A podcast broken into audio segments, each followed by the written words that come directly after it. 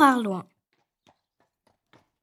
Nous sommes en mars 1846 sur le cours Bouquet qui portera aussi les noms de cours d'Orléans et cours Napoléon en 1870, puis cours Arloin depuis 1870. Un événement marquant que l'on nommera la révolte des bestiaux effraie deux enfants.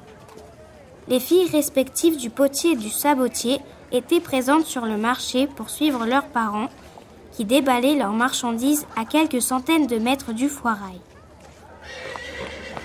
Qu'est-ce qui se passe? Les animaux sont furieux d'un seul coup. Je ne sais pas, mais cela m'inquiète. Je ne les ai jamais vus comme ça. Viens, on peut aller demander au meunier, je le connais bien. Monsieur le meunier, monsieur le meunier Euh, pas si vite, les gâtes Vous êtes berdine de brailler comme ça, quoi Il y a quelque chose d'inquiétant. Tous les animaux sont apeurés et ont un comportement étrange et violent. Regardez, ils se mettent à trembler, ont des vertiges, brisent leurs liens et foncent sur la foule. Ben, ça, c'est pas ben bon, hein Sûrement que je prépare quelque chose. Moi, mes bêtes au moulin, elles font ça quand on va faire de la foudraille. Ou puis l'inverse. Ils savent avant nous, les animaux, quand la nature, elle va pas bien.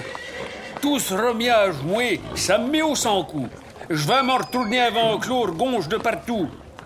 Et de faire la même chose, les gâtes. Ouf, merci. Nous allons donc retrouver nos parents. C'est plus prudent. On a en effet attribué la révolte aux bestiaux aux conditions météorologiques. Plus tard, en 1879, une autre catastrophe portée par un violent cyclone s'abat sur QC, déracinant tous les platanes.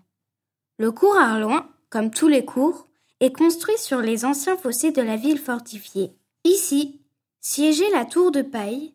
Plus loin, à l'extrémité nord du cours, la place Saint-Antoine devient place de la Fontaine, édifiée en 1825 et disparue en 1910, avant de devenir la place de la République d'aujourd'hui.